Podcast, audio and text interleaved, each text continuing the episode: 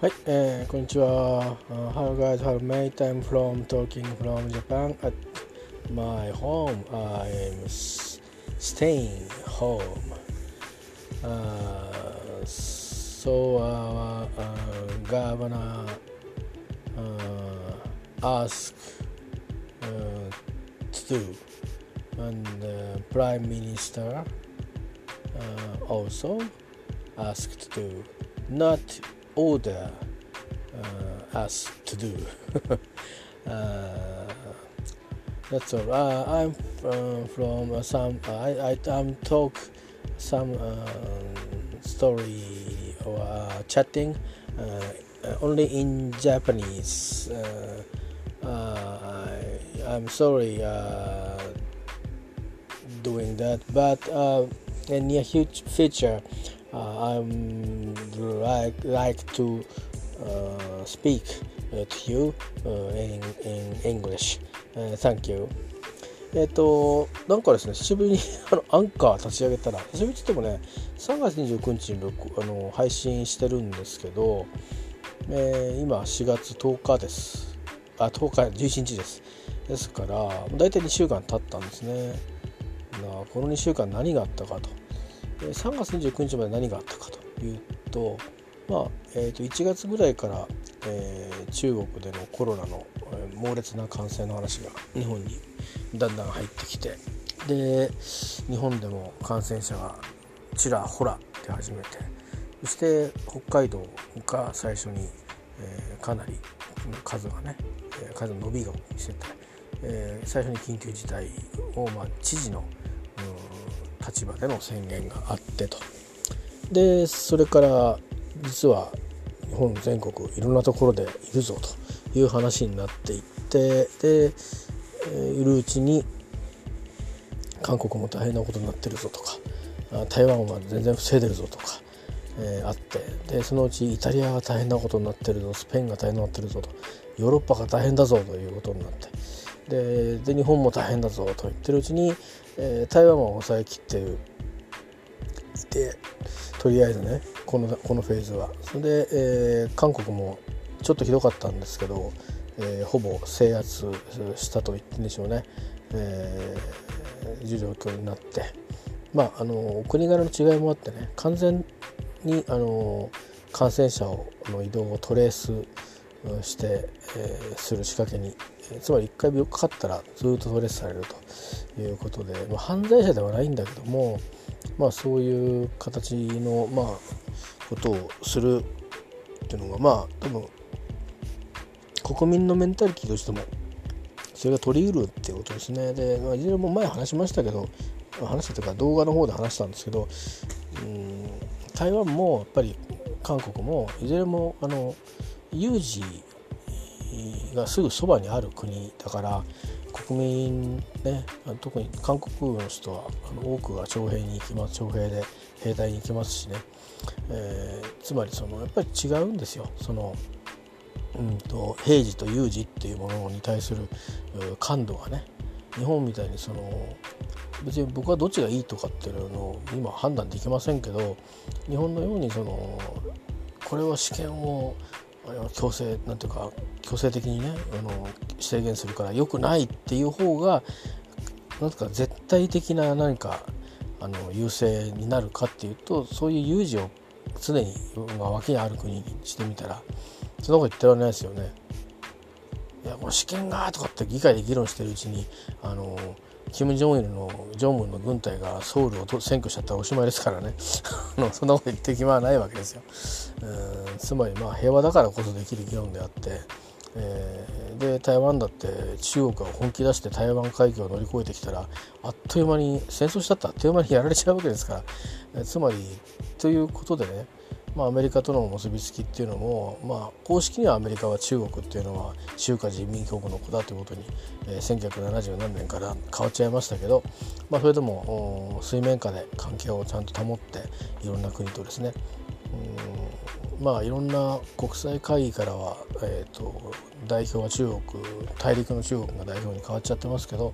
えー、プレゼンスを保つための活動をずっとし続けてるっていうのはそういうためですよね。であと今現在はあ国民の何パーセントかはちょっと分かりませんが、まあ、この間の場合は、まあ、あの香港の、えー、デモの影響弾圧の影響があって、えー、まあ独立をしようとまで最近は言わなくなりましたけど、えー、融和的ではない、えー、まあ側のね、えー、政党の総統が、えー、あの総統選に勝って、えー、今支配していてで実際に、まあ、そのいう状況下で、えー、こういう新型コロナウイルスの問題に打ち当たってだけどまあ極めて手際の良いかつ効果的な対応したということもあって、まあ、世界から注目を浴びているし、うん、まあああいうそういうところを見るとやっぱり余計ね国民党の側がね、えー、こうちょっと苦々しい思いをしてるんじゃないかなと思うんですけどでもまあ優れたリーダーがいるっていうこととかその優れたリーダーにを支えるスタッフやそれに次ぐ大臣たちが、えー、いるということは羨ましいですね本当に。えっ、ー、とまあ私は政治は素人ですし行政の素人でもないですけど今多分一番頑張ってるのは医療関係者の人とかそれからこの状況の中で表に出て仕事をしてる人たちとそれからその医療とかそういうことの間でデリバリーをしてる人たち、それから輸送をしてる人たち、人が亡くなった時にお葬式やらなんやらがないんでしょ？ね多分骨に骨になるまでないからお通夜が多分ないんだと思うんですよね。感染しちゃってるとね、うん、そうするとつまりそのまあ焼き場ですよね、うん、それもその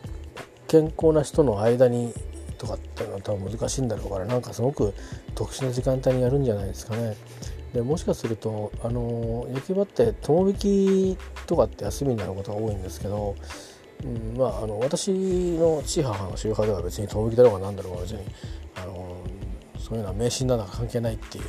宗派ではあるんですけどでもまあそうは言ってもまあそういう何て言うかなあ、宗派が強いところでもやっぱりなんとなく焼き場は友引きはやらないみたいな。でその日何してるかっつうとあの、えーと、検体をこうしてる方とかがその医学生なんかがね解剖とかをしたりしてそういうふうになったご遺体をですねあのえーと、仮装していたりするんだそうです。だから別にあの本当に休んでるかっていうとそういうわけじゃないみたいですね。だから今回みたいなコロナの患者の場合はそういうふうにしてえー、やるっていうふうに多分行政はしたいんだろうと思うんですけどでも多分ですねなかなか難しいんだろうなと思うんで待たされるんじゃないですかね。でねあの大体仮想場を作るってなると大体の場合、まあ、僕が僕らの住んでる地域の場合は少し山みたいなところにあるんであんまり問題にならないかもしれないですねそういうのと研究施設みたいなのがあるところが近くなんで研究施設もねちょっとちょっとヤバめっぽいっすよ。よくあのなんかあるんじゃないですか。あのそれこそ今回の あのコロナウイルスっていう諸説あってあのそういう細菌兵器を研究しているところがウーハンにあるらしくてそこからなんかあの研究所が漏れたんじゃないかとかなんとかっていうね。あの信じていいのか悪いのかよく分かんない情報もありましたけど。あのそういうのでレベルいくつとかってあのそういうバイオ的な何か研究する人たちはグレードがこう建物によって定められていてそれに見合ったその防護を建物もそれから中の人もしなきゃいけないんですけど多分ねだからそのレベルのね上からまあなんていうか割とミドルな感じなんだけどそういう建物もあったりとかしてまあそういうふうにしてこうなるべく人が住んでるとこ離れたところに作りやすいんだけどそうは言っても割とそれでも人が住んでるところに近いところにある火葬場もねありますよね。うん、でそうするとどうしてもその稼働時間とかねいきなりだってあのあの小金持ちみたいな朝っぱら焼かれちゃ困っちゃうじゃないやっぱり 朝焼くなよっていう話に。今大体あの火葬場から煙が上がるっていうのはあんまないですね。あのかなり高温でこう焼き切っちゃうしその煙が出ないようにしてそういう装置が中に入ってるようで。ただ煙突はただあると。それはだからやっぱりあのその焼いて出る水蒸気がね上に逃さなきゃいけませんから、まあ、結局はあの最最後の人間はあのまあいわゆる炭素と、えー、ねあの、うん、炭素と水と、えー、何らかに分解されるんですけど焼き切ることでそれが本当に高高温でこう焼き切っていくんで、まあ、かなりこうほとんどがほとんどがとにかく、えー、空気の中にこうまぶしてしまっても大丈夫なような ものにこう、えー、無害化されたような状態でこう、ねえー、ほぼ水蒸気とかに変わっていっちゃうんでそれは逃さないといけないですからね、えー、できるんでしょうけどでもやっぱりまあ周りの人たちはねできるっつうんだけど大騒ぎして大反対運動とかするぐらいでね今世の中じゃないですか。地価が地価が下がるとかだとね。うん。だからまあいろいろみんなそれぞれにあのいろいろ言いたいことがあるんで大変なんですけどでもこれだけ一気にねその普通の病気で亡くなる人の発生割合からするとすごくあの密度が濃くなくなっちゃってるんじゃないかなと思うんですよ。つまりその災害がいろいろありますよねあの風水害でそういう時に似てると思うんですよ。でそういう時は別にあの腐敗を防いでくれてれば順番におそらく焼いていくってだけなんで待っててくださいねでいいんだけどうんとつまりそのご遺体自体がそのね最終的にその亡くなった場合は完全に菌はこの体から消えるような処置をしてから引き渡すとかしないわけじゃないですか。ね、なんかあのもう超超アルコの高濃度のアルコールにつけてどうのとかってことはそんなことまでしないんでしょう。もうそのまま、えー、引き渡すというのは世界中同じようなことですからそうなるとねタイミングを考えて、えー、処置していくとなるとまあ待つしかなかったりするんでしょうね。でもまあそれぞれいろんな市町村でどんだけの火葬場を持ってるか分かりませんけど横浜の場合は2つかなでなかなかね、えー、普通に亡くなってる時だけでも結構あの時間が待ちが出るんですよね。えー、僕のあの父の時は震災の翌月だったんですけど別に神奈川県でたくさん人が亡くなったわけではないんですけど電力の関係で不安定なのがあって一時期しばらくその前にその311の直後ぐらいから予定していたそのことがあまあ少し遅れてスタートしたこともあってっていうのとあとそのその後もあのその電力の関係でまあ、あのいつ不安定になるかわからないということもあってその受け入れからの数を絞ってるっていうのがあってね、まあ、1週間ぐらい待つだけでよかったんですけど1週間ぐらいですかね待ちましたね確か、えー、1週間まで行ったかな。でもほぼほぼ1週間かな。5日ぐらいか、うん、待ちましたね。まあ、早かった方だと思うんですけど今回だとすると仮にそういう残念な結果になった場合に1週間待ちぐらいで済むんだったらまだいい方で、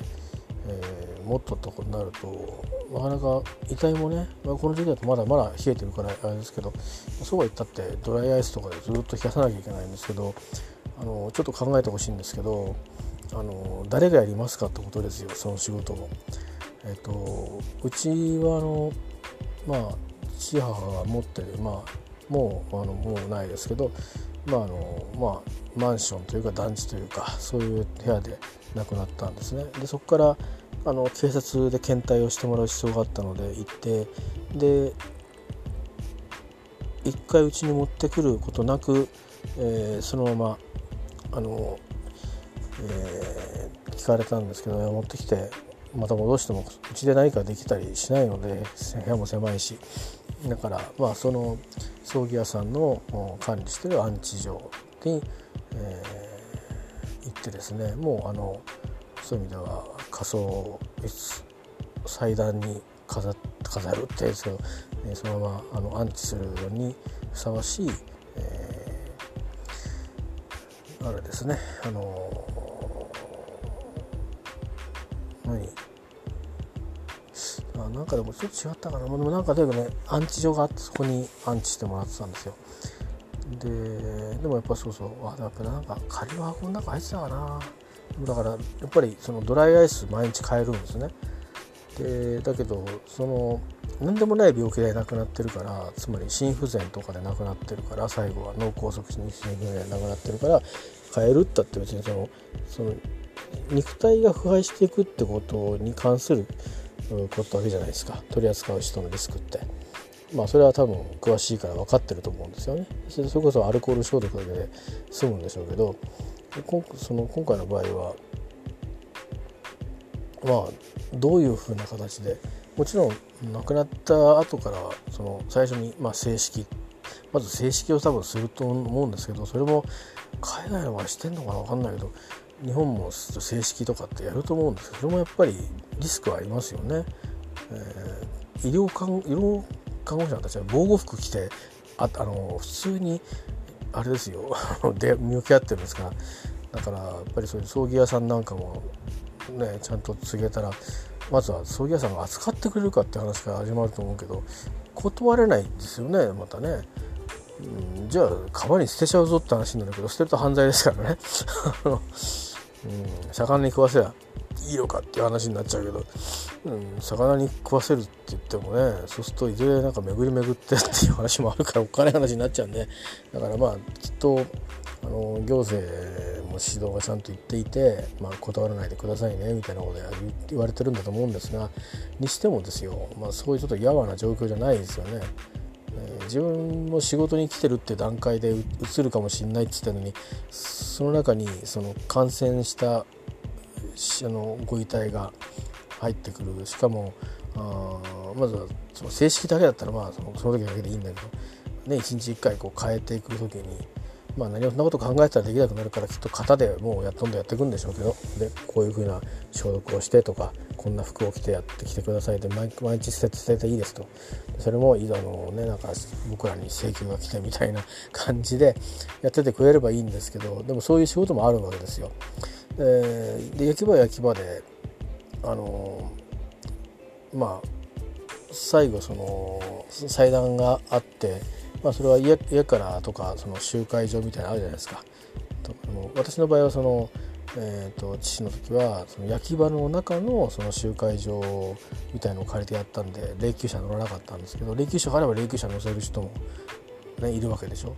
でそれがなかなくてもあのガラガラガラって運んでいくんですよ乗っけて。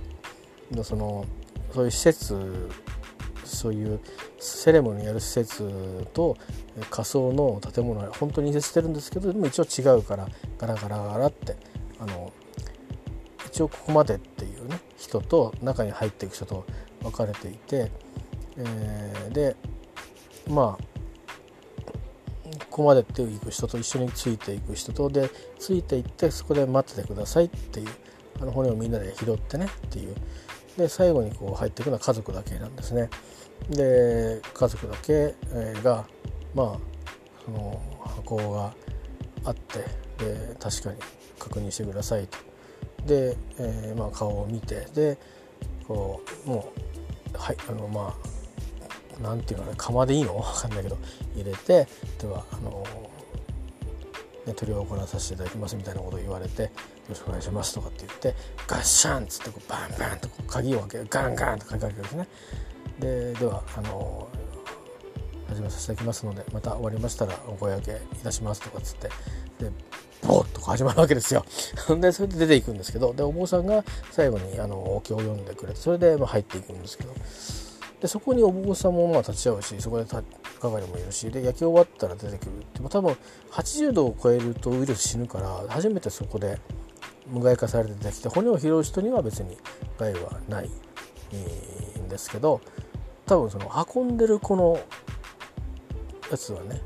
ちょっと気にはなりますと。あのつまりまあ霧なりなんなりなんか箱の中に入ってご遺体は入ってるんですけどね微妙にこれから人を送ったことある方は分かると思うんですけど最後にこう顔を見ない人もそこ最後はこうお花を入れていくとかあるじゃないですか。でそういった儀式できるのかっていうとできないですよだからどうなるかっていうと亡くなるともうそもそも面会すら直にできないのであのなんか窓ガラスなりなんかアクリルガラス越しにこうあったり電話でとか。でそれで亡くなって結局そのセレモニーってお通夜とかのセレモニーはできなくて、えー、骨になってから来るってことなんで。でそうするとまあいわゆる普通の葬儀っていうのも告別式っていうのもまない感じ、え、なんですよね。で家族もどこまで立ち会えるのかってなかなか微妙なところで私もそこは分かんないです。まあ、ということですよですからそのコロナまあ多分エボラも同じだったのかもしれませんけど、ね、日本ではあんまりいないことはないと思うんですけどねなんか援助に行った例えば先生でかかっちゃったとかっていう方はいらっしゃるんじゃないかな。例えばつまりその野口英世先生みたいにですよ。その研究をするためにそのそういう現地に行っていて自ら感染するっていうのはそれそれでまああり得るじゃないですか。だからそういう方もいらっしゃったのかもしれないですけど、まあ、それは単にこの社会問題になってないだけでね、えー、そういうような感じで。実はそのまあ家にいるとねなんとかコロナ疲れだコロナ離婚だとかいろんなこと言ってるんですけど あの、まあちょっと目線を変えるとねいやいやそんなあんた方はいいよねっていうふうに言えないけど言いたい人たちはいっぱい世の中にいるっていうおまわりさんだってずっと出てるしでこんな中でも火事があれば消防士の人は控えてるわけだし、ね、ですよ。自衛隊もしっかりうんでしょ。だから、うん、あのまあ、退屈ほど辛いものはないっていうのはあのー、あるので、うん、確かに、あの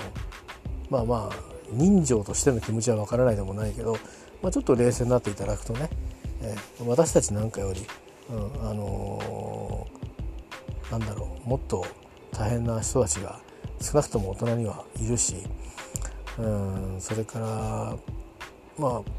子供たちにはね何言ったって分かりませんからまだあのいろいろなことをわーわー言うでしょうそれは分からないんでしょうがないんですよ。で大人の態度を見て子どもたちも見ていくんで大人も一緒になってあの嫌になっちゃうななんて言ってるとそういう大人になっちゃうんで是非それだけはねやめてほしいなって思うんですよね。こういう時ほ時ほどあの毅然としてえー、しっかりと。まあ2人ね親がもし両親いるんだったら片方はそういう本音を言ってあげてガス抜きしてあげるのもいいでしょう。でも片方はしっかりとあの人間こうあるべしというところをしっかりと見せてあげてほしいなと。僕はそう思うんですよね。うん。えー、そうで、え、なければ人の世は続きませんよ。えー。まあ、なんかそういうなんですかね。あの権利と義務の意識のこう希薄化がこうどんどん進んでる中でこういうことが起きてきたんであの非常にしかも有事を抱えてる国ではないのであの人々がえらくいろんなことをこう勝手に思える自由っていうか勝手に 一人勝手に思える世の中になってしまっていて自由っていうのは勝手とは違うと思うんですけどね。うん、自由っていうのは、うん、ちょっと違う気がします。あの社会的に暮らすんだとしたらいやもしその方がねまあそれこそ島の一つでも買えるようなぐらいな資産を持ってて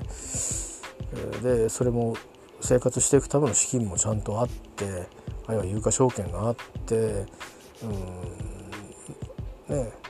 そういう金銭的なパワーをお持ちの人があれこれ言うんだったらどうぞ行ってらっしゃいっていう顔でいや出ていくにも出ていけないじゃん今止められちゃってるから困ってんだよななんて言うのはいいですよ。出ていける人は。行ってらっしゃいでいいですけど中に残って暮らすとなったらそれは腹決めてもらうしかないので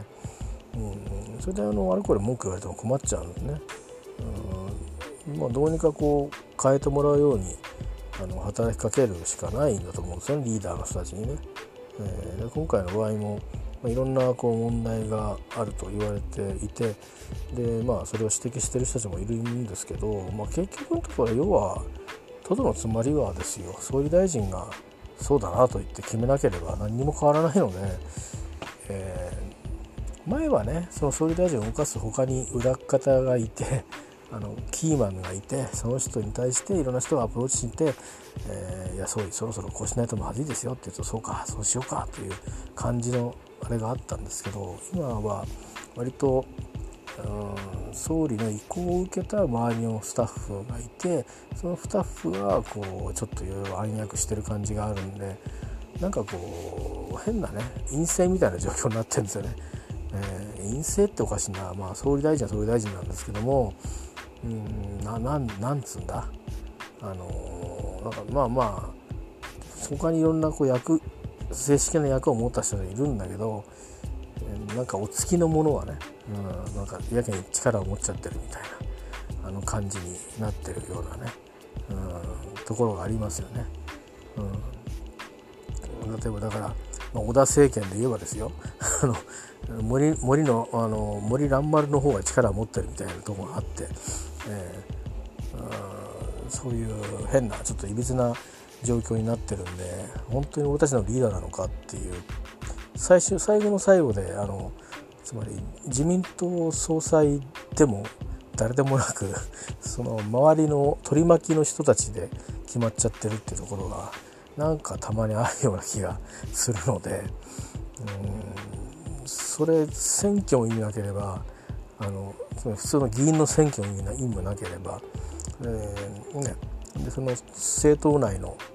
まあ、支持をした多数派を集めた政党内の、えー、選挙も意味がないと。なるとやっぱり僕らが投票した意味が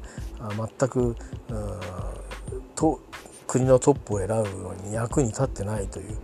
ことで、まあ、選挙が無効になってるという実質的に、えー、ことになっちゃうんですよね。議員を選ぶだけっていうことになってしまうんで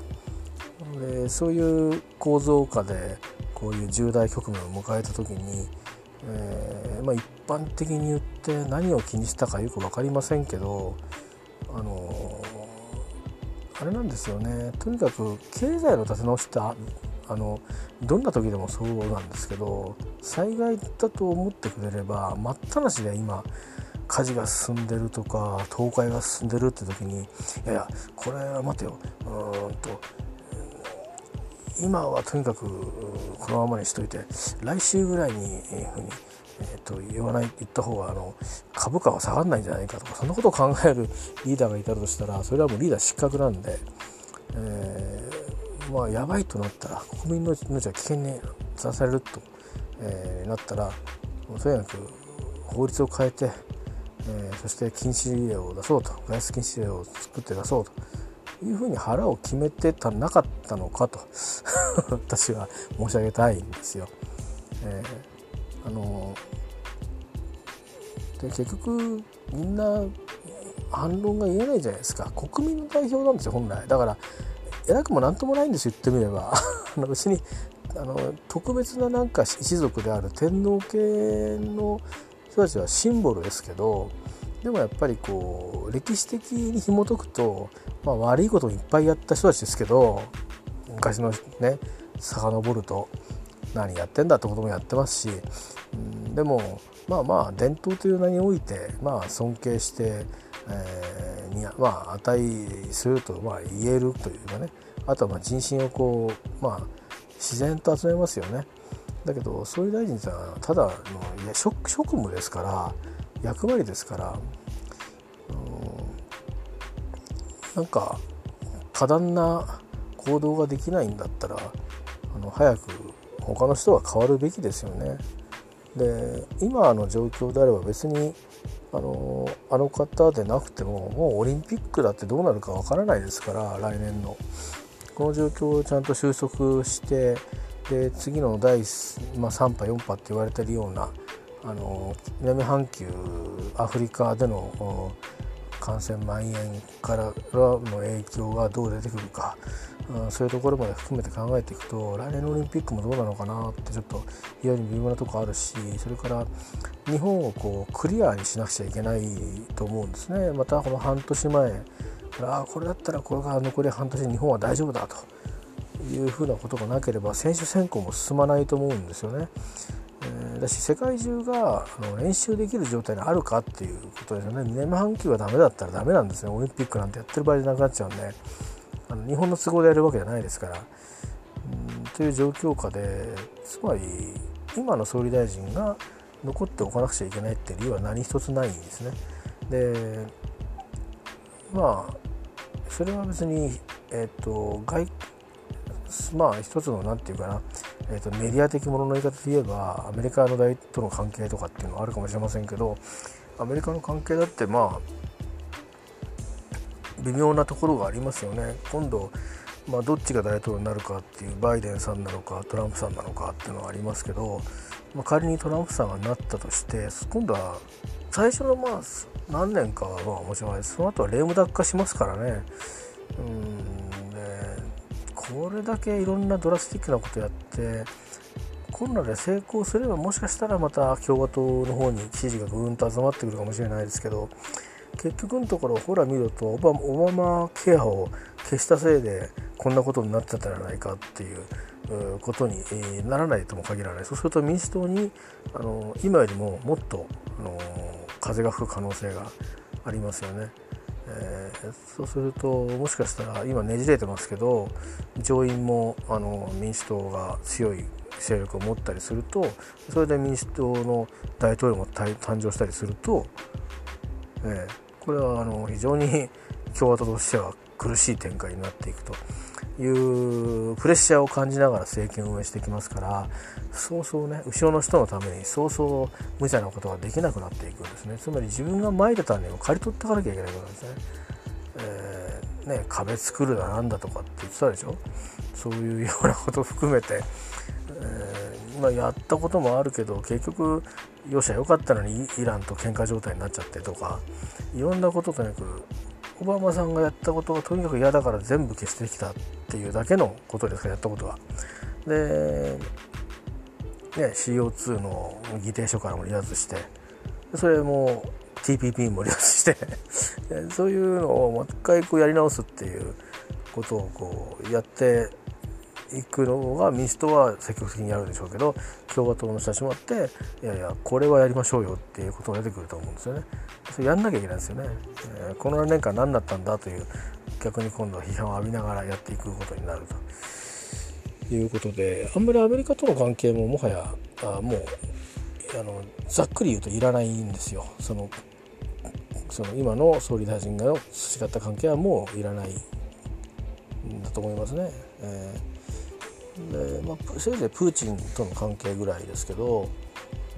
うん、でも所詮北方領土の問題っていうのは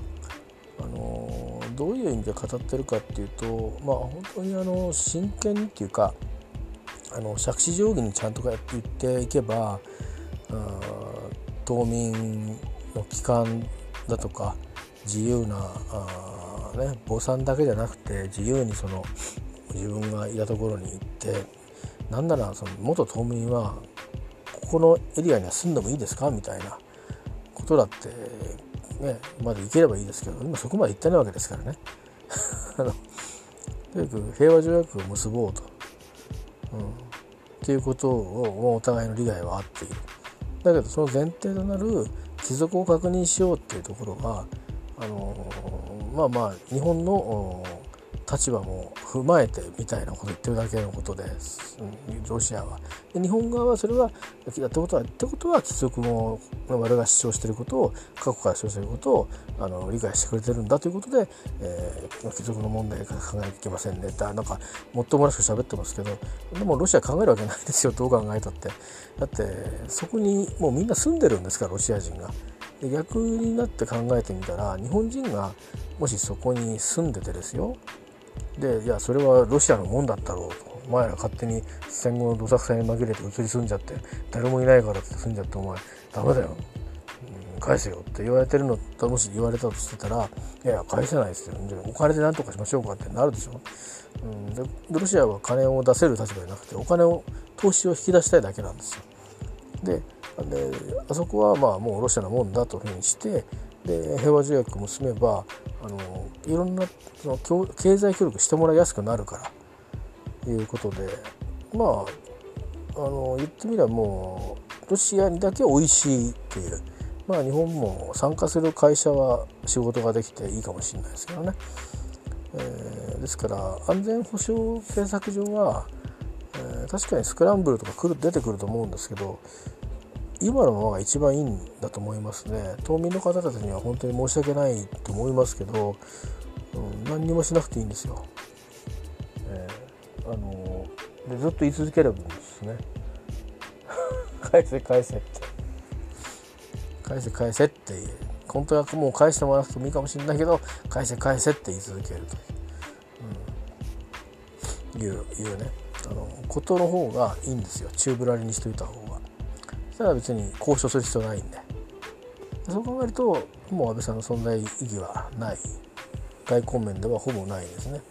で皆さんなんか安倍さん外交で行ってなんかすごく華々しくやってるようなイメージあると思うんですけど別に例えばいろんなところの大統領とフリーディスカッションしてえー、なんか中心になってやってるっていうそれは役人がお膳立てしてるからそういうふうなあの公的なその会議のこういうテーブルについてる場ではあるけど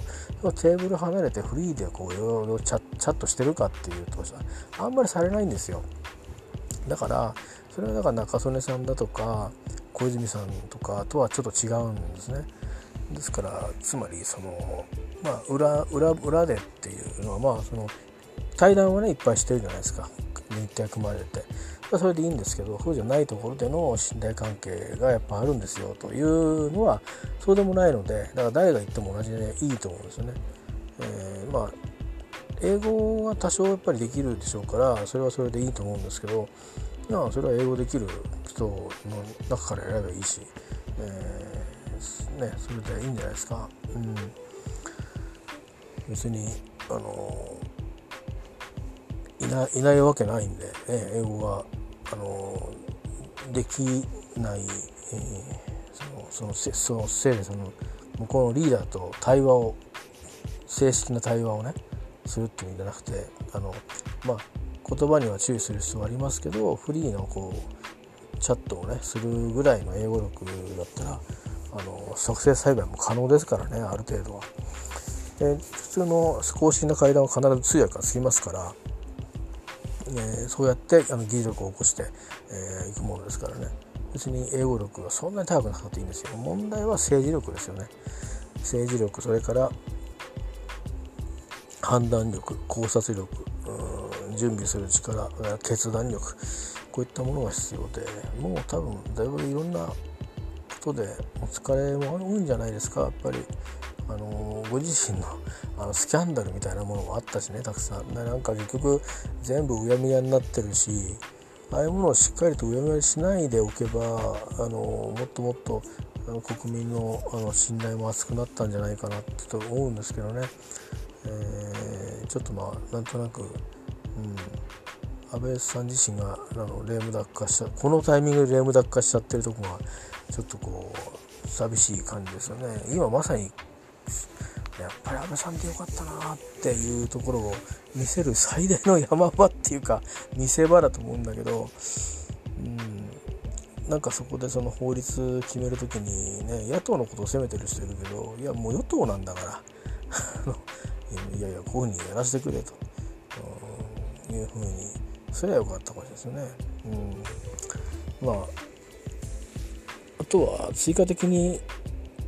僕もねあの早く決めた方がいいっていうふうに言うと発言したんでそれについてはあのあちょっとそれじゃ足りなかったなってやっぱり思ってます、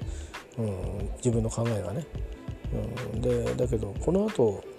からもその強制とかっていうのは今更や法律を作ってる場合じゃないけども、うん、もう一回何度もね出てきて毎週でも毎日でもだってイギリスって毎日アップデートやるんですよ。あのその大臣たちが出てきて、うん。まあ今ブルース・ジョンソンは、まあ、伏せてますからあれですけど、あのー、部屋から仕事ができてる時はメッセージをみんなに送ってましたしね、えー、だからまあ担当大臣は喋ってるんでしょうけど総理大臣が毎日喋るぐらいでいいんじゃないですか。アメリカだってやってるんですから、うん、でそういうことをあの丁寧にやる。逃げないっていうことがねどんなに忙しくたってリモートでいいからつなげって言って環境を作れって言ってとにかく俺にみんなにメッセージを送らせろってそれがねリーダーの役割だと思いますよ。うん、リーダーの仕事っていうのはあのキングススピーチっていう、えー、英国王のスピーチっていう映画がありましてアカデミー賞を取ったりした映画ですけどねコリン・ファースが出てたりイギリスの名優が多く出てた映画ですけどもその中で割と最初の方のシーンで、えーと、ジョージ5世かな、うん。えー、ジョージ5世でよかったっけ？でエドワード8世が退位してジョージ6世がつまりエリザベス今の女王のお父さんがあまあね弟なのに えー、キングになるというそういう話でしたけどまあねちょっとね喫音があるのでそれを直すっていうところがドラマの出身でしたけど最初にそのまあクリスマスのスピーチをこうしてるわけですねジョージ5世が。でそれをまあ脇で、え、当時はラジオですねテレビがないので、えー、見ていてあの、まあ、デューク・オブ・ヨークですからあつまり、えーと、その弟の方ですねでコリン・ファースがやってる役ですね。で見てて。で終わってからまあちょっと読んでみろみたいな感じでそのスピーチを「いや父さん僕はできないよ。いいから読んでみろ」とかっつってね「大丈夫だ。気楽にやれ」とかっていうふうに、まあ、読めないっていうのは知ってるんですよ。喫音があるってことも知ってるわけで自分の子供だから。ででこう言うけどまあまあやっぱり詰まりまくりでもう「もっともっと近づけよめ」とかなんとかって最初は優しくしてたんだけどだんだんやっぱりこう感触を起こしてくれとか言われてで、まあ、落ち込んじゃう感じになってあのその時に言う言葉があるんですけど、うん、まあ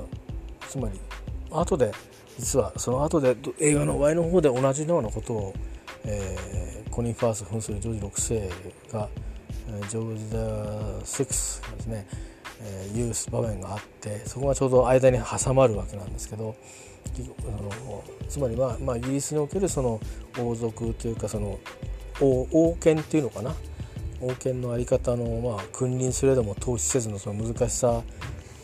とそれからその中でだからこそこれが大事なんだっていうスピーチが大事なんだっていうことをね、えー、スピーチだからつまりこの映画のテーマとしてスピーチにしたっていう喋ることにとにかく、うん、すごくこだわっているのは実はバックにそういうことがあるんですよっていうことをまあこうちょっと説明してくれるような場面があるんですけど要はその王はもはやと前であればねなんかこういろんないい衣装を着てでなんかなんとかってこう言っておればよかったと、うんね、なんとなればいろんな、うん、命令を下してあれやれこれやれと予算組めとかなんかね。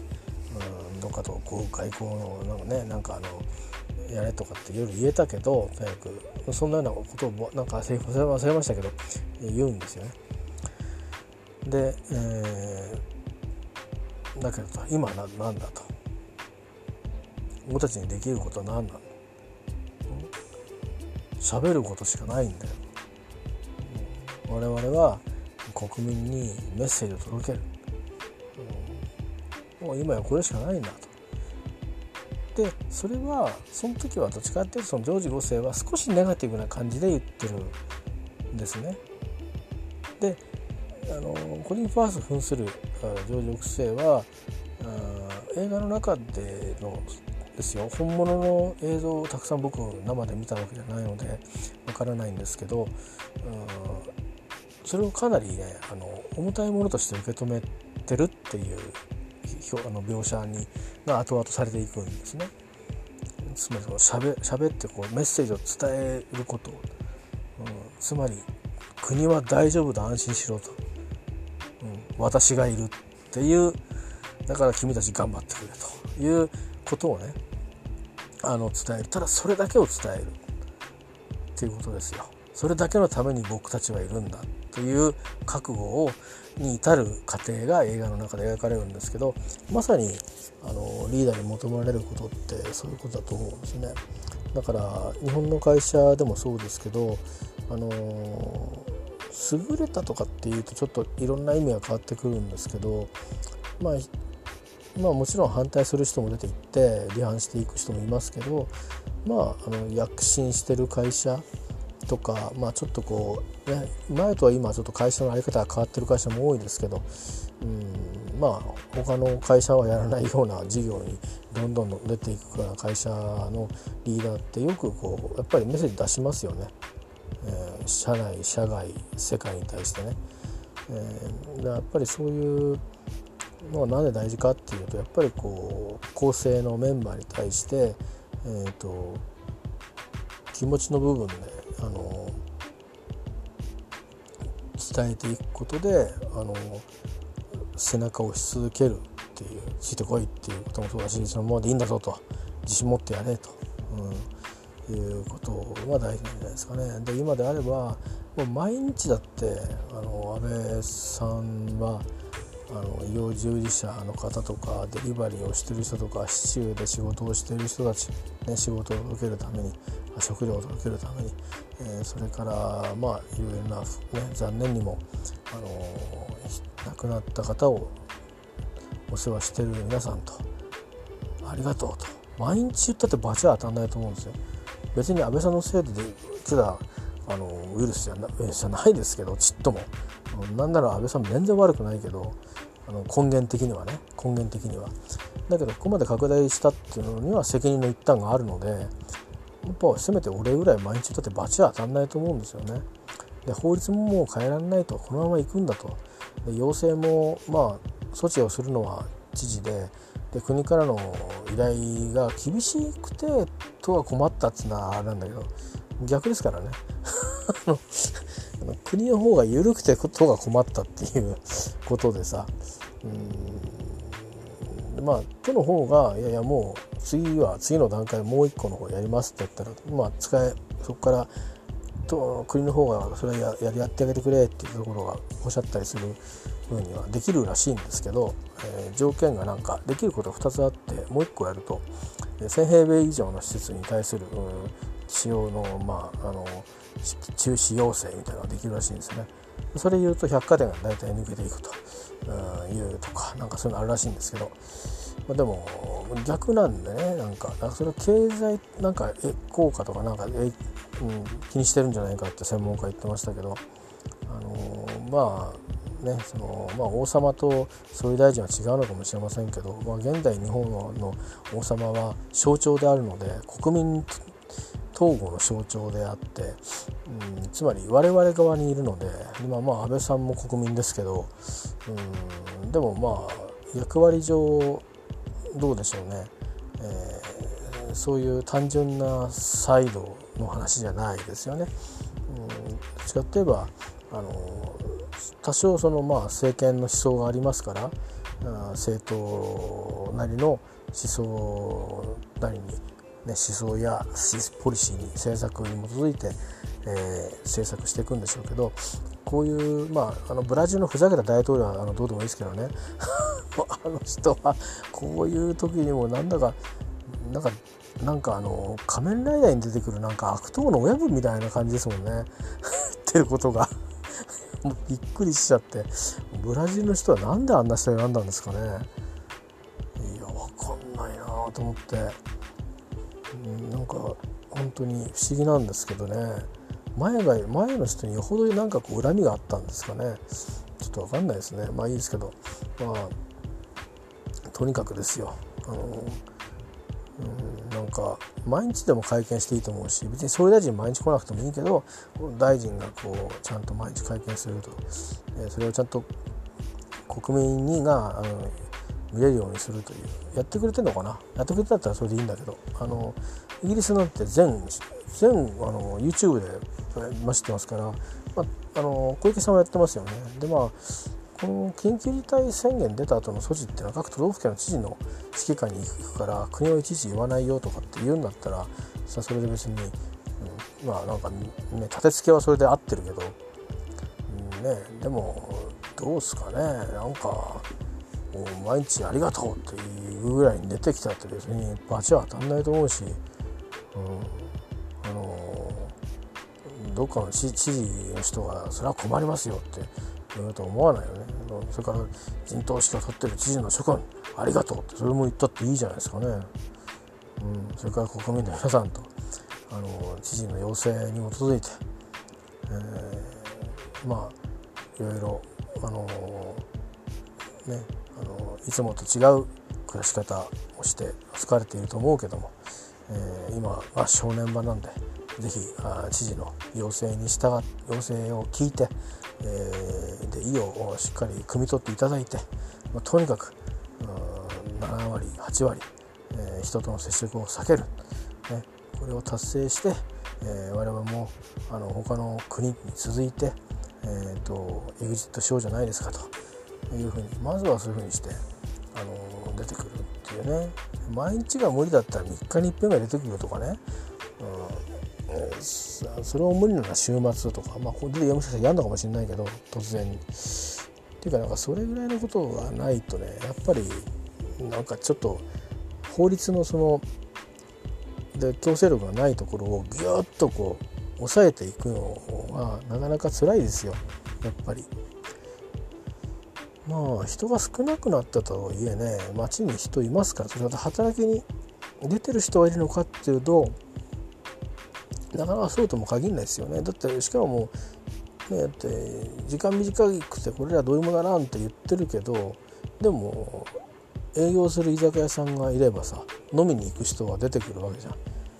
本来だったら申し訳ないけど仕事終わって疲れて一杯やりたいなと思っても帰んなくちゃダメなんだよね こういう時は。指示じゃないけど、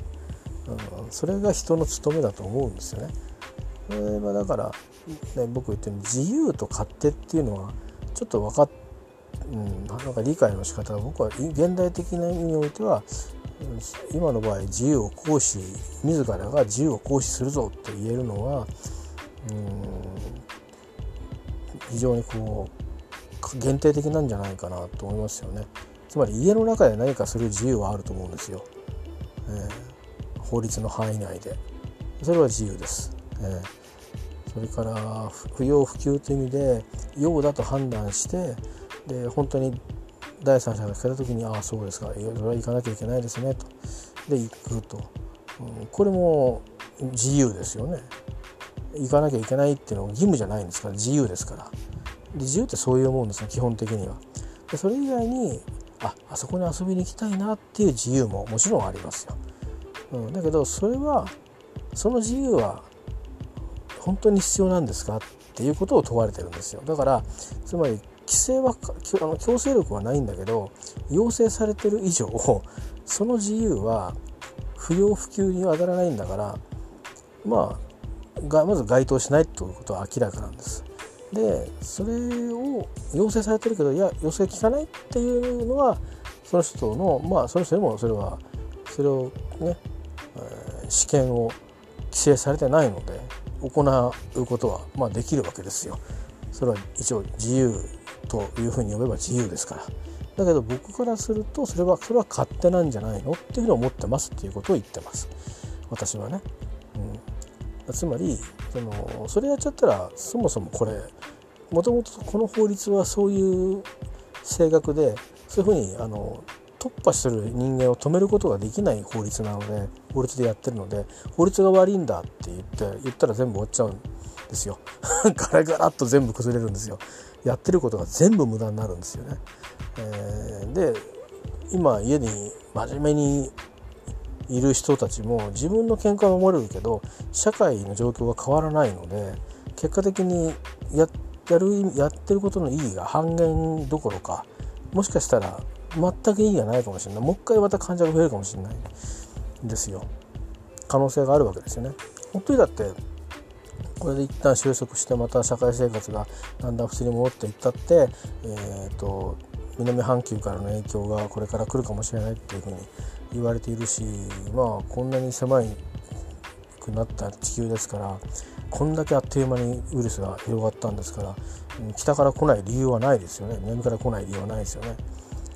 というようなこともあるので、えー、つまり我々の側が、うんと、勝手と自由っていうのをちゃんと仕分けなきゃいけないんですよね。で残念なことにあの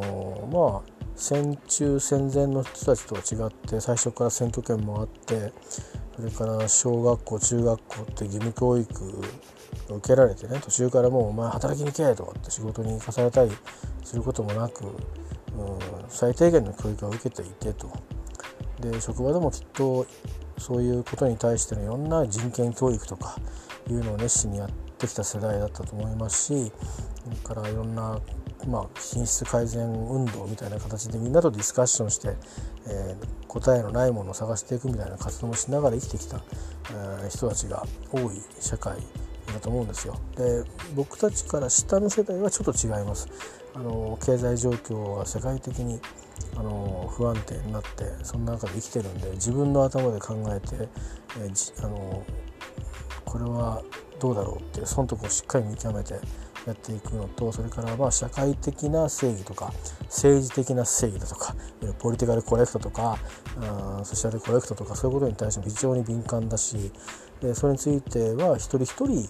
あの、まあ、鮮明な意見を持っていたり意見は言わないけど感覚論としてあのそれは従わないとかそれは従わなくちゃっていうのとそれぞれが個々にいろんな意見を持ってると。いうことなんですけど、まあ、どっちにしても考えてる。だからディスカッションすると、まあ、ちゃんと議論はできるじゃないですか、えー、だからといってその勢力が変わるかどうかは分かりませんけどでも少なくとも、えーと、そのわきまえるっていうことかしょうがねえやわきっていうことでわきまえることはできるのは若い人たちの方がわきまえることができるんじゃないかなと思います。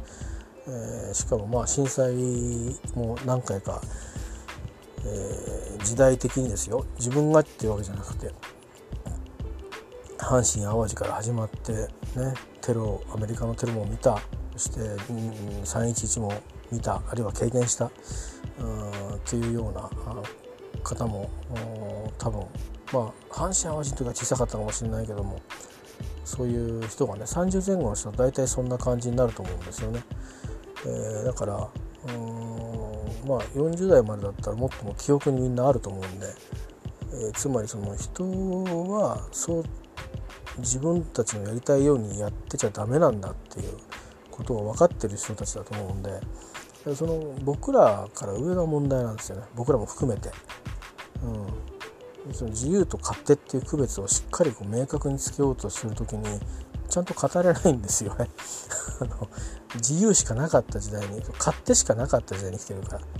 自由イコール勝手の時代に生きちゃってるから俺の勝手だろうっていうそういう時代に生きちゃってるからしかも今ニュースで勝手だろうってあの、まあ、あれは CM だからいいんだけども、えー、ね、そこですよね、うん、だからそういうことがあるんでもうプレッシャー与えていくしかないんですよ。そうなるとあの総理大臣が毎日ね出てきてもらうしかないんですよ。もうほんと。うんなんならあの総理大臣があの「お前らふざけんじゃねえ」ぐらいのことをね冒険吐くぐらいな麻生さんぐらいのねあのねちょっとあ今日は総理忙しいから俺出てきたけどお前らちゃんとやってんだろうな。つって一言言ってくれればピシッとみんなすると思うんだけどね、頼むぞおい。っていうね。それ言うだけで結構違うんじゃないかと思うんだけど。本当に。うん。でまあ本当はね天皇陛下からもメッセージ欲しいんですけどそれやると政治利用っていうふうに言われちゃうからあの誰も何もできないんですよ。うん、で、まあ、天皇陛下どっちかって言えば事が収まった後にあのこう人々を慰めに行く方が多いんで今回の場合は多分あまり関わらないで、えー、どっかでコメントが最後に出るぐらいじゃないですか。オリンピックがもしあるんだとしたらオリンピックの直前とかにね、うん、それぐらいしかないと思います。でも多分あのーね心中痛められてるんだと思いますけどね。まあとにかく安倍さん頑張ってください。とにかくね今今のいるリーダーがしっかりしてもらわないととにかくもうあなたたちのもうあとはもう出たとこ勝負もうこうなっちゃったらこうなっちゃったっていうところのね今の状態この状態、うん、でしかもなんか丸い方向に調整しちゃった、わけだからちゃんと責任取ってケツケツは持ってくださいね。お願いします。ということだけ申し上げて終わりだと思います。なんか真面目でつまんないね。なんかちょっとバカっ話したいですね。なんかね。でもあんまりするとこんな時に何なんだって言われちゃうからね。あれですけど。まあまあ皆さんそれはテレビ見て楽しんでください。以上です。